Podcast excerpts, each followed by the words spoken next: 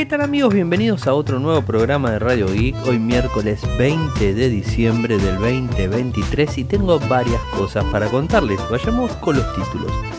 Reunión anual de Radio Geek e Infosartec en el 2023 que va a ser esta semana. Ahora les cuento un poquito más sobre el tema. Samsung anuncia nueva función de seguimiento de medicamentos para Samsung Health. La PlayStation 5 de Sony supera los 50 millones de unidades vendidas y por supuesto también a la PlayStation 4. Eh, Pornhub X Video contra las cuerdas en Europa. Parece que va a haber cambios por ese lado. El programa de autorreparación de Samsung ahora va a incluir a los plegables. Ladrones de iPhone usaron contraseñas para robar hasta 2 millones de dólares. Les voy a contar algunas, algunos puntos interesantes eh, y cómo hicieron para robar esas contraseñas, cómo hicieron para adquirir estado en el Face ID y digamos este hacerse dueño de los equipos y lo más complicado de todo, que se hacen dueño de las cuentas que están cargados, billeteras virtuales, home banking, Apple Pay y, bueno, todo lo que tiene relación a, temas económicos, donde quedó en segundo plano eh, lo que es eh, la venta posterior del robo del teléfono, sino que eh, se hicieron con, con dinero en compras. Ojo, mm, digamos, de lo que se dio a la luz, la persona está imputada y está, eh, digamos, este, privada de su libertad. Esto es en Estados Unidos, ahora lo voy a contar. Pero esto podría estar sucediendo en cualquier lado del mundo, inclusive cerca de alguien que está escuchando el programa. Así que a tener mucho cuidado con estas cosas. Bueno, eh, en relación a, la reunión anual que hacemos, eh, este año tomo el mismo lugar, lo vamos a hacer en Distrito Arcos. Esto es en la calle Paraguay 4979 Cava. Eh, la pueden encontrar digamos, en Juan B. Justo, la avenida Juan B. Justo, la clásica avenida Juan B. Justo, y avenida Santa Fe. Tren San Martín, Estación Palermo, eh, subte de la línea de Estación Palermo, sobre Juan B. Justo un montón de colectivos por el Metrobús y sobre Santa Fe un montón de colectivos también por el Metrobús. Así que lugar para acceder es muy simple. Esto lo hacemos este viernes 22, eh, el viernes 22 a las 18 horas, 6 de la tarde. Horario argentino, por supuesto y nos quedamos ahí unas horas, lo que, lo que dé la reunión, va cada uno por su parte, cada uno va, se compra lo que quiere tomar, lo que quiere comer, ningún tipo de problemas y les cuento que este año voy a llevar, junté algunas cositas para llevar eh, para los presentes y poder hacer un sorteo así, eh, con una bolsita, con algún sorteo así medio rápido. Eh, así que bueno, voy a estar haciendo, eh, dando algunas cosas que, que, fui recibiendo en el año y bueno, poder ahí presentárselas a ustedes y dárselas a los que están yendo. pero más allá de todo eso, la idea es juntarnos, hablar de tecnología, bueno, y pasar un momento agradable entre personas que, que nos gusta, ¿no? Todo esto, todo esto que tenga que ver con, con la tecnología, ¿no? Y, bueno, poder contar también cosas personales y bueno, lo que se hace en una reunión de amigos, ¿no? En un café de amigos. Y bueno, en relación a Samsung, les cuento que a nivel internacional, esto es de Samsung Global, anunció una nueva función de seguimiento de medicamentos que se agrega a su app Samsung Health, una aplicación que es muy buena y que muchos usuarios de Samsung la utilizan para seguimiento en todo sentido. Y la, verdad que he tenido eh, muy buenas este, muy buenos comentarios de usuarios. Yo particularmente no la utilizo eh, pero hay muchas personas que sí. Y qué es lo que está incorporando les adelanto en principio que es en Estados Unidos no en todo el mundo seguramente el próximo año esto se va a desplegar en todo el mundo. Vieron que siempre arranca en Estados Unidos y después se va desplegando. Y esto es para eh, manejar mejor la salud de las personas.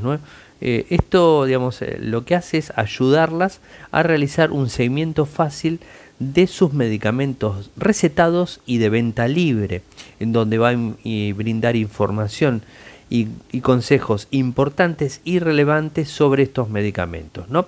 Eh, puede ayudar eh, a, las personas que tienen que tomar medicación de forma regular y de esta forma también avisar a las personas, digamos, si es una medicación urgente, que sí o sí la persona la tiene que tomar a determinado horario todos los días. Samsung Health te va a avisar, tenés varias opciones en donde le puedes decir que es urgente, digamos, no es tan urgente o no es urgente directamente y el sistema te va avisando en la medida que vos lo programes. Inclusive si son medicaciones que es inconstante, que no la tenés que tomar todos los días o que la tenés día sí, día no, lo que sea, esto te lo va a manejar perfectamente. ¿Qué dice Samsung? Samsung Health tiene como objetivo ayudar a las personas a comprender y gestionar mejor su salud a través de una plataforma holística que conecta dispositivos, servicios y personas. Así lo dijo Home Park, vicepresidente y director del equipo de salud digital de MX Business de Samsung Electronics. Con la incorporación de la nueva función de seguimiento de medicamentos, creemos que los usuarios podrán administrar sus medicamentos de manera más conveniente, mejorar la adherencia y en última instancia mantener una mejor salud en general. Eh, por supuesto, esto no quiere reemplazar absolutamente ninguna función de una persona, de un médico o lo que tenga que ver, eh, pero lo que quiere hacer es gestionar de mejor manera eh, la forma de notificar, la forma de encontrar información y todo ese tipo de cosas que vas a encontrar, por ejemplo, contraindicaciones de remedios, bueno, información de medicación, por ejemplo, si, no sé, por ejemplo, eh, no sé, un medicamento tal eh, puede llegar a traer una contraindicación con tal o cual eh, alimento que comamos, ¿no? Bueno, ese, ese tipo de cosas la aplicación lo va a informar, ¿no? Creo que es un avance, es una ayuda. Es una ayuda y además convengamos que nosotros usuarios somos muy dependientes del teléfono. No, no hace falta que lo diga, yo creo que todo el que me está escuchando el 98% lo está haciendo de un teléfono y, más allá de, eso, el teléfono lo tenemos en la mano todo el día. No importa qué gama sea, no importa qué marca sea, no importa absolutamente nada. Sí es que el teléfono nos ayuda a un montón de cosas para recordarnos eh, tareas que tenemos que hacer, para recordarnos cumpleaños, para recordarnos cualquier cosa. Y el teléfono es una herramienta muy, muy importante en la vida de las personas. Y bueno, esto podría llegar a ser una ayudita más para cada uno de, nosotros. ¿no? El PlayStation 5 de Sony supera los 50 millones de unidades vendidas y de esta manera eh, a la Xbox Series eh, y a todas las Xbox en general. La consola se lanzó en noviembre del 2020, plena pandemia, eh, y recuerden que había problemas de ventas, ¿se acuerdan que había porque obviamente la pandemia generó inconvenientes con el silicio y un montón de cosas, o hubo problemas de microprocesadores que hasta hace poco estaban todavía complicadas, ya se están regularizando, ya están casi casi regularizadas, por supuesto, ¿no? Eh, pero generó un montón de problemas, inclusive la PlayStation 5 era como que era muy difícil comprarla, era muy difícil comprarla, no importa ni, ni siquiera que vivas en Estados Unidos, era difícil comprarla también allá, ¿eh? o sea, era difícil. Eh, y bueno, em, tuvo una cadena de suministro bastante complicada, pero la realidad es que este año, em, digamos, eh, avanzó muchísimo, eh, crecieron alrededor de un 65% este año, 22.5 millones de unidades, fíjense, 2020, 2023, y este año tenemos 22.5 millones de unidades vendidas, ¿no? y esto la verdad que es muy fuerte. Eh, la gente de Ampere Analysis señala que la demanda de Nintendo Switch, por ejemplo, cayó en un 18%. Esto es un total de 16.4 millones de unidades, ¿no? Eh, bueno, convengamos que tiene ya casi 7 años, ¿no? Y ya la gente, por lo general, o la tiene o quizás no la use y ese tipo de cosas, ¿no? Pero la realidad es que eh, es un récord en ventas de unidades la PlayStation 5. Ah, yo creo que va a seguir creciendo en la medida que avance el tiempo. Y en relación a, lo que les contaba de, sitios eh, pornográficos, por supuesto, como Pornhub o Xvideos, eh, está teniendo problemas en Europa. Y hay algunos cambios en la ley que lo puede llegar a complicar mucho más. Y recordemos que eh, la Unión Europea eh, está teniendo mucho impacto en las empresas. A Meta lo hizo recular con el tema de, de threads. Eh, a iPhone, a Apple les hizo cambiar el USB-C del Lightning famoso. O sea, está teniendo mucha fuerza. A mí particularmente me parece excelente. y en el caso concreto, ahora le está tocando a Pornhub, a Chat y a X videos, en donde se va a revisar el contenido eh, que estos portales muestran a los usuarios de toda Europa. ¿no? O sea, esto es bastante grande. Eh, recordemos que estos sitios están al alcance de todo el mundo. ¿eh? Cualquiera pone y, lo encuentra. No importa la edad, no importa el sexo, no importa absolutamente nada. Ingresás sin ningún tipo de, digamos, de, de restricción. Eh, digamos, es como que el material está ahí disponible para cualquiera que lo, que lo pueda ver, ¿no? Y lo que quiere cambiar la Unión Europea no es tanto el modelo de negocio, pero sí quiere cambiar la forma que se presenta, ¿no? Eh, trastocarlo de alguna forma al negocio, ¿no? Eh, y a estos sitios web dedicados a la pornografía específicamente, ¿no? y, y si bien trataron de escapar a la ley de servicios digitales, eh, porque ellos decían que no tenían más de 35 millones de vistas. Dice que la Comisión Europea hizo un análisis y que la superan ampliamente, con lo cual es mentira eso. Las sanciones podrían llegar a más del 6% del volumen de negocio de estos sitios web, o sea, cobrarles eso. ¿Y cuándo se empezarían a aplicar? El 17 de febrero del 2024, falta poco todo esto, ¿no?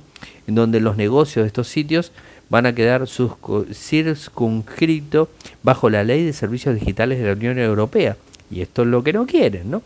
Em, una ley, digamos, de digitales que se está convirtiendo en un gran dolor de cabeza para eh, muchas empresas, como les acabo de decir. Pero bueno, es lo que toca y, digamos, este, hay que, hay que, digamos, manejarse eh, en todas estas cuestiones. Esto también va a tener que ver un registro y una autenticación, que a mí me parece lo más importante, una autenticación eh, muy estricta en relación al menor de edad, por ejemplo, digamos, este, eh, a la pornografía que se muestra, digamos, y, un montón de, de cosas ahí que inclusive las personas van a poder denunciar si ven algo que es agresivo, lo que sea, lo van a poder denunciar. Eh, y, bueno, si de repente subieron pornografía que es de una persona específica y esa persona lo, ve en el lugar o le informan, puede denunciarlo para que lo quiten y la misma, el mismo sitio web le tiene que informar a la persona que se quitó ese material. Bueno, todas cosas eh, que deberían ser más que lógicas, ¿no? Eh, les voy a pasar el enlace, pero es más largo todo esto y, lo bueno de esta, de esta situación y de lo bueno de, cuando se hacen estas modificaciones, sin importar que lo esté haciendo la Unión Europea, esto va a impactar a todo el mundo. O sea, va a terminar impactando a todo el mundo porque estos sitios no van a modificarse para solamente la Unión Europea, sino que van a tener que modificarse a nivel mundial pues sería absurdo. Lo mismo que hizo Apple. Apple los iPhone no tiene una división de iPhone eh, iPhone 14 eh, para eh, para América y uno para para cómo es este para para Europa, ¿no? O sea, tiene el mismo iPhone, ¿no? Entonces es como que los mismos modelos, ¿no? Así que bueno, eso sería un poco lo que lo que estamos viendo. Y el programa de autorreparación de Samsung a mí me parece interesante porque eh, te permite tener eh, la posibilidad de que el usuario pueda reparar sus dispositivos, por supuesto, si tiene manos eh, avesadas como para poder hacerlo, ¿no? Si sos torpe, si te falla la vista, digamos, este, si no tenés el manejo de herramientas, y además convengamos que estamos hablando de dispositivos muy compactos, ¿no? Entonces, si no tenés eh, ese tipo de, requisitos, que, vos mismo lo tenés que saber, si no estás a la altura de, cumplir esos requisitos, mejor no tocar y llevar el equipo eh, a un servicio oficial, siempre es lo aconsejado, ¿no? Eh, pero está bueno que las empresas empiecen a brindar un servicio de autorreparación.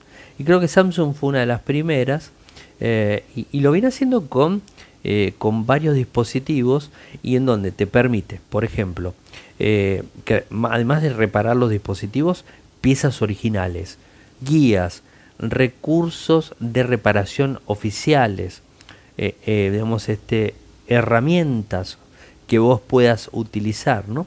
Y que puedas desarmar los equipos eh, y que de esa manera tengas una guía completa para cambiar la batería, por ejemplo. La batería de mi teléfono no va más, la tengo que cambiar. La quiero cambiar, la consigo, la compro a Samsung, Samsung me la, vende, tengo el kit oficial de reparación para desarmar el equipo, desarmo el equipo siguiendo los videos de ayuda que brinda Samsung, reparo, soluciono, lo dejo tal cual y lo hago como si lo habría hecho un técnico. Hay veces en ciertas personas le genera una doble satisfacción, ¿no? En otras le genera un impacto económico importante. Y otras dicen, no, mejor que lo toque alguien que entiende, porque si no voy a hacer lío, ¿no? Eh, es importante. Eh, ¿Y qué es lo que dice Samsung ahora? Por primera vez Samsung está ampliando el programa de dispositivos plegables Galaxy, incluidos el Z Flip 5 y el Z Fold 5. Eh, esto ofrece a los usuarios de Galaxy mayor comodidad y opciones para sacar más provecho de sus dispositivos al extender la vida útil de sus productos. Esto también hay que tenerlo en cuenta porque extendes la vida útil del producto, ¿no? O sea, porque quizás te pasa que, tu teléfono es un teléfono de gama alta, es un S22, un S21, que ya la batería está medio ahí, pero el equipo sigue funcionando. Conseguís la batería, la cambiás, los manuales, las herramientas, las guías en video, lo que sea, haces la modificación y ya está. El programa se lanzó en el 2022 eh, y tuvo un gran impacto en todos lados. Inicialmente fue en Estados Unidos, Corea del Sur, Brasil, México y algunas otras regiones de Europa de a poco va avanzando. Eh, ahora hay más de 30 países, eh, como Dinamarca, Grecia, Hungría, Portugal, son varios, ¿no? Incluye los S23, las Tab S9, las Galaxy Book 2 eh, Pro, bueno, varios. Y ahora estamos ingresando los plegables. A mí me parece una excelente opción. Creo que Samsung a nivel mundial va más allá de todas las otras compañías, ¿no? en muchas, muchas cosas. Y esto también, quizás a alguno me parece una, una, tontería, eh, a mí me parece una, una buena, buena opción. Eh, y bueno, me quedo con el último tema que les conté al principio, esto de los ladrones de, de iPhone, ¿no? que usaron contraseñas para robar 2 millones de dólares. ¿no? Eh, y lo que se dice que está todo el mundo en riesgo. Antes de arrancar, les cuento que se actualizó iOS a la versión 17.3 y hay que actualizarla. Si tenés tu equipo, actualizarlo. Por eso yo siempre hago hincapié que los usuarios actualicen los dispositivos. ¿Y por qué siempre hago hincapié? Porque pasa esto, vos no lo actualizás, tu dispositivo queda vulnerable y después te puede pasar algo de lo que te voy a contar. ¿no? Entonces, siempre actualizarlo. Otro tema que les voy a decir, no utilicen contraseñas numéricas utilicen contraseñas alfanuméricas. Yo sé que es plomo en, en, Android, en iPhone, en cualquier equipo, no utilizar contraseñas numéricas. ¿Por qué? La contraseña numérica es fácil de, eh, digamos, de, encontrarla, mejor dicho, de, eh, digamos, de acceder a ella, eh, y además es fácil de recordarla, y, y es fácil que otra persona pueda ser ingeniero social y sacarte esa contraseña de números que son 6, 8 números, lo que sea. ¿Quién no recuerda eh, un número telefónico? ¿no? El, teléfono, el teléfono de su hijo, de su hija, de su pareja, de su madre, de su padre, lo que sea. ¿Quién no lo recuerda? Es fácil. Los, eh, nosotros eh, estamos capacitados para recordar números pero quizás con una contraseña alfanumérica con mayúscula eh, y con un símbolo en el medio y que tenga más de 10 caracteres es más complicada. Y es más complicada también verla. Por eso también digo muchas veces cuando van al cajero automático tapen eh, con una mano cuando ingresen la contraseña. Porque cuando la tapan, si hay una cámara que los está mirando o hay alguien atrás que les está mirando la clave de costado, eh, bueno, no lo va a poder ver y si llegara a acceder al plástico de la tarjeta, no va a poder poner esa clave, se entiende, ¿no? Y por supuesto, a nunca a nadie hay que darles el número o la contraseña de nuestro dispositivo. El dispositivo es personal, no tenemos que darlo ni siquiera a presión. Nuestra pareja no tiene por qué obligarnos a que le demos la contraseña para que ingrese a nuestro dispositivo. Lo digo porque yo sé que hay muchas personas que por presión de sus parejas, hombre, mujer, no importa qué sexo sea, le dan los accesos a los dispositivos. No hagan eso, no hagan eso, porque hay muchos casos que le dan el acceso y después le roban toda la información, le cambian las contraseñas y después tienen problemas. El equipo en sí es lo de menos. El equipo te va a costar un año comprarlo porque no tenés la plata, pero lo vas a reponer. En un año lo vas a reponer. Quizás antes. A todos nos duele perder un equipo que nos roban, pero ¿saben cuál es lo más importante? La información que tenemos adentro. Y no solo la información, sino los servicios que tenemos ahí adentro. Porque se nos pueden colar y después nos pueden hacer o maldad o un daño directamente, un daño económico también directamente daño familiar, daño laboral, daño, daño de amistad, lo que sea. Así que mucho cuidado con esto. Les cuento rápido lo que sucedió.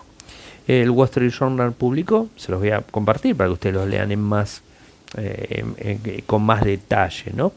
Eh, lo que pasó es que ladrones, algo casi imposible, porque recordemos que iOS y iPhone son de los dispositivos más seguros, pero va de vuelta. Si yo le digo la contraseña numérica a todo el mundo, o todo el mundo ve cuando pongo mi contraseña numérica, y bueno, la seguridad, viste, yo qué sé. Yo puedo tener mi casa con todas las cerraduras y con todas las puertas blindadas, pero si dejo la llave puesta en la puerta del lado afuera, iban a entrar. ¿Se entiende? O sea que, es así. Eh, bueno, eh, Joanna Stern se sentó eh, con un ladrón condenado por robar iPhone. Eh, esto es lo, que dijo Aaron Johnson, eh, que actualmente cumple casi 8 años en el Centro Correccional de Minnesota, estos en Estados Unidos, desarrolló una forma para robar iPhone y después revenderlos por dinero en efectivo. ¿no? Descubrió que podía cambiar las contraseñas del iPhone restablecer la contraseña del ID de Apple y agregar su Face ID, escuchen esto, al teléfono para usarlo eh, y hacer más daño accediendo a aplicaciones, accediendo a billeteras, accediendo a todo lo que ustedes se imaginan, ¿no? Y accediendo a cuentas bancarias, criptográficas, gastar dinero a través de Apple Pay eh, y todo lo que a ustedes se les ocurra. Johnson no es un hacker, pero eh, encontró una falla de y tampoco encontró una falla de seguridad eh, o protección contra contraseñas del iPhone de Apple. Simplemente eh, aprendió el código de acceso de la pantalla, lo grabó y se lo robó a una víctima de forma desprevenida. Hizo ingeniería social, ni más ni menos que eso.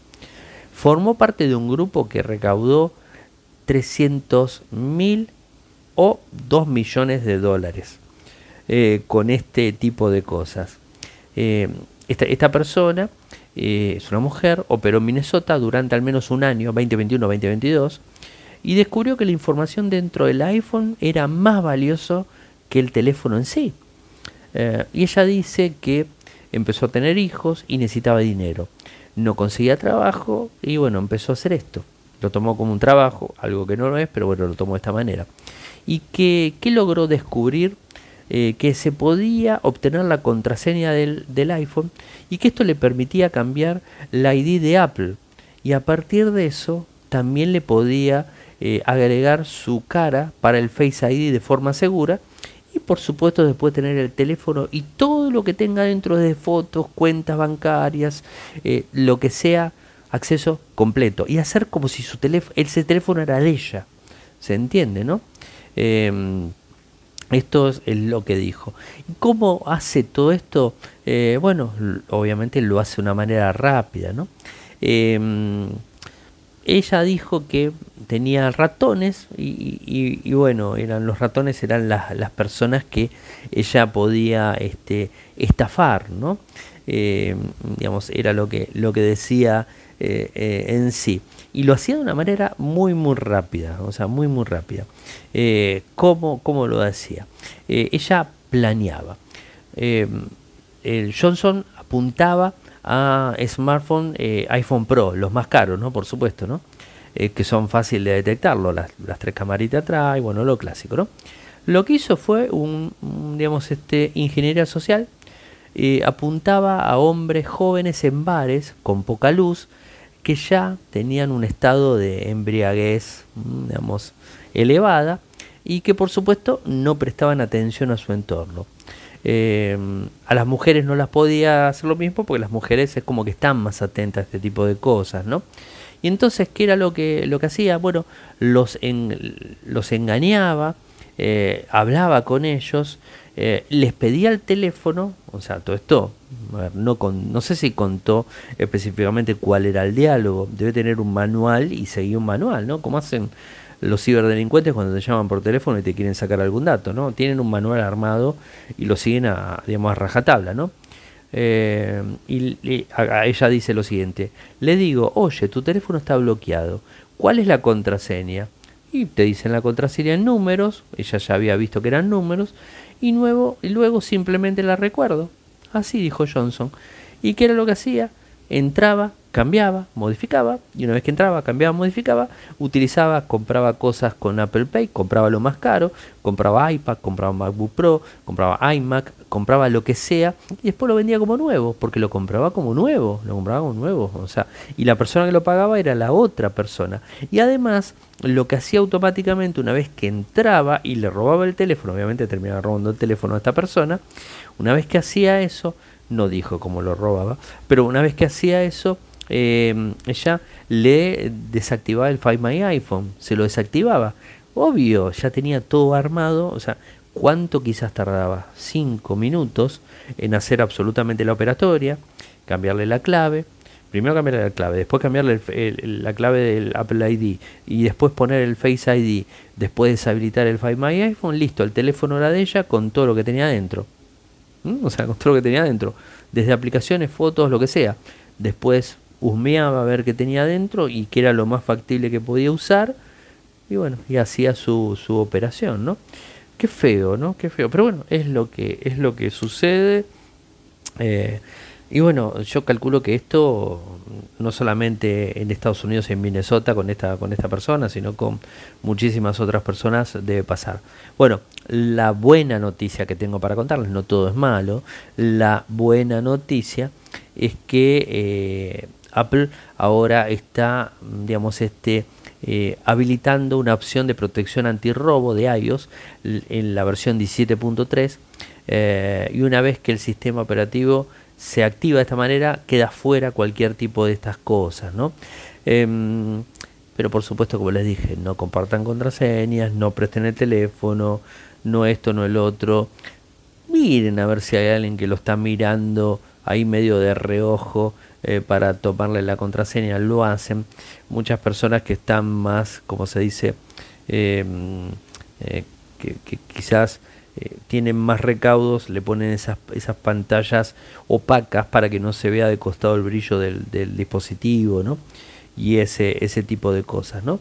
pero bueno, delicado y los ciberdelincuentes siempre le encuentran la vuelta para tratar de arruinarnos, ¿no? Y, importante, nunca utilicen códigos numéricos, nunca. Eh, y otra cosa importante, nunca dejen el teléfono en la mano de otra persona, nunca. Porque no sabemos tampoco lo que te pueden llegar a instalar cuando nosotros les damos el permiso.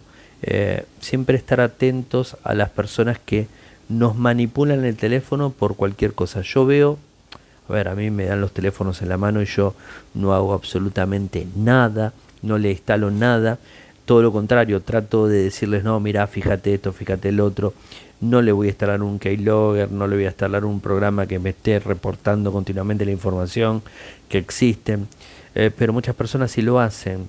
Entonces, este, a mí me pasa que de confianza me dan teléfonos todos, ¿eh? desde la persona que tiene la máxima formación académica, hasta la persona que no tiene formación académica y hasta los chicos me han dado teléfonos, yo nunca instalé nada, siempre traté de contarles, siempre traté de pasarles conocimiento para que son conocimientos obvios para nosotros que estamos en tecnología, eh, pero quizás para otra persona no es obvio y para otra persona es normal que, cualquiera tenga su código de acceso en el, en el celular, ¿no? Eh, así que bueno, a tener mucho cuidado con, con estas cosas eh, porque tenemos muchísima información en esos bichitos y, y el, el, uso de esos teléfonos en manos equivocadas puede causarnos muchísimo, muchísimo daño. Así que a tener muy en cuenta. Bueno, gente, llegué al final del programa del día de hoy, quizá un poquito más extenso. Saben que me pueden seguir desde, desde X, desde Threads, desde Instagram, desde TikTok, desde Blue Sky, desde True, con mi nombre de usuario que es arroba arielmcor, arroba arielmcor. En Telegram nuestro canal es Radio Geek Podcast. En WhatsApp nuestro canal es Radio Geek. Nuestro canal en YouTube es youtube.com barra Infocertec. Nuestro sitio web en Argentina es infocertec.com.ar. En Latinoamérica es infocertecla.com.